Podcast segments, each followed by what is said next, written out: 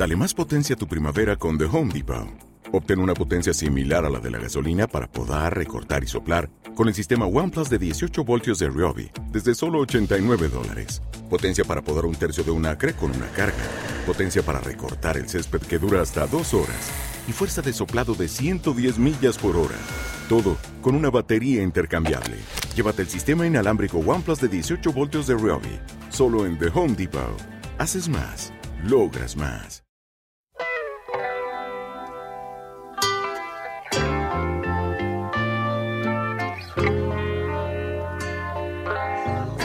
Su voz rasposa, su leonina melena rubia y su dominio completo del escenario lo convirtieron en el dandy seductor por excelencia del rock.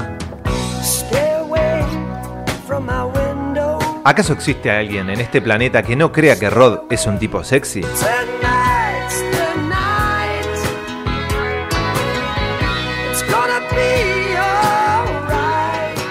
Roderick David Stewart inició su carrera solista luego de haber participado junto a Jeff Beck Group y En The Faces.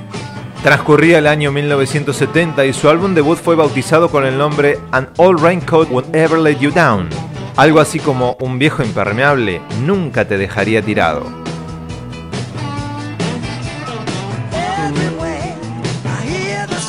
Desde ese momento hasta el día de hoy, lleva vendidos alrededor de 200 millones de discos y fue considerado por James Brown como el mejor cantante de soul de raza blanca que jamás haya existido. Nació en plena Segunda Guerra Mundial el 10 de enero de 1945 en Londres, media hora antes de que una bomba enviada desde un avión alemán destruyese una amplia zona de Londres. Lo que pasa es que algunos tipos tienen toda la suerte.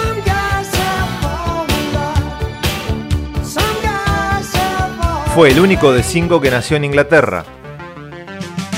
Todos sus otros hermanos son nacidos en Escocia.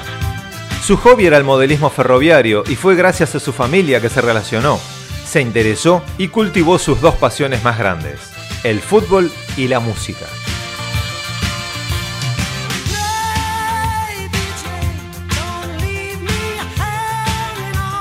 El Celtic Football Club tiñe su corazón de verde y blanco. Y la canción de Little Richard, The Girl Can't Help It, fue la culpable de invadir su cuerpo de soul music y de actitud rockera glamorosa y dandy.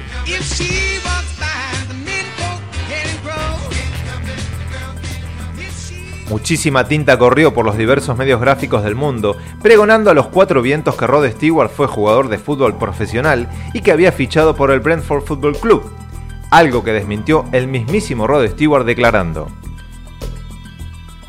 la vida de músico es mucho más fácil porque te puedes emborrachar y hacer música. Y yo no puedo hacer eso jugando fútbol. Por eso elegí ser músico.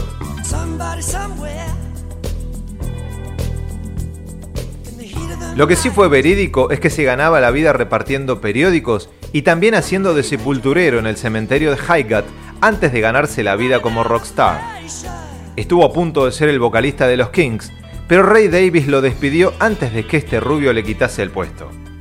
Ray era un tipo duro, pero también era un visionario. Hasta el año 1975 estuvo grabando discos en paralelo de su producción solista junto al trabajo realizado junto a The Faces. Poco a poco la balanza se iba desequilibrando y las tensiones se sumaban. Finalmente, y sumado al hecho de que Ron Wood abandona las filas de Faces para sumarse a los Rolling Stones, esto da por resultado el inicio de la carrera solista de nuestro elegido en estos 15 minutos de gloria del día de hoy. Hasta aquí ya contaba con cinco discos solistas. El punto de quiebre de su trayectoria y de su vida lo logra al sacar a la venta Atlantic Crossing, su sexto álbum solista. Aquí es cuando se muda a los Estados Unidos. Se separa definitivamente de los Faces y se desvincula del sello Mercury para fichar como nuevo artista de Warner Bros.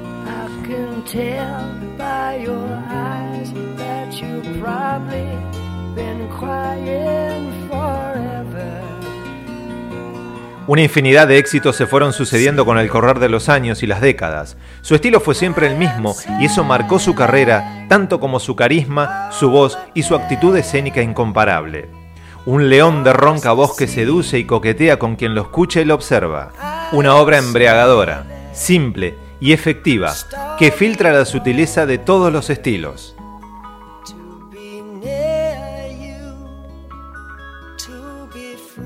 folk rock,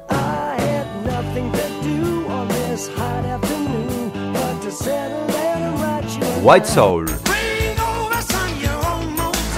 pop rock, disco music o soft rock. Todo esto es Rod Stewart. 1978 cuenta entre sus grandes momentos con la salida a la luz de este mega hit de todos los tiempos.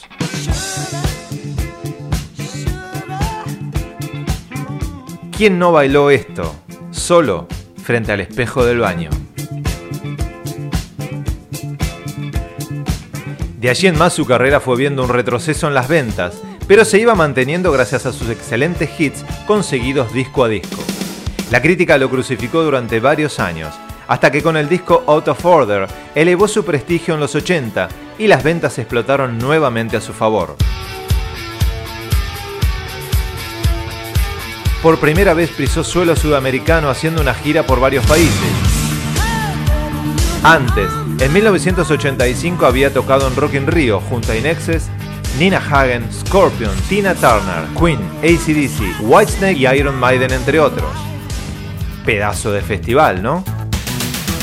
De ahí en más, los recopilatorios, los unplugged y los discos con versiones de otros autores acrecientan su discografía, pero no su creatividad. Esto lo convierte en el cantante de canciones de otros más grande que aún existe. El último día del año 1994 logró el récord en un concierto gratuito más convocante de la historia, al reunir 3 millones y medio de fans en las playas de Copacabana, Río, Brasil. Elegir las canciones para que representen el sonido de Rod Stewart no es nada fácil. Es una misión algo difícil, pero así, con esta melodía, iniciamos el viaje al corazón del soul blanco de la canción. Aparece en escena, para seguir regalándonos sus 15 minutos de gloria, Rod the Mod. Ante nosotros, Rod Stewart, el dandy de la canción. Adelante, maestro. Aquí se inicia su momento.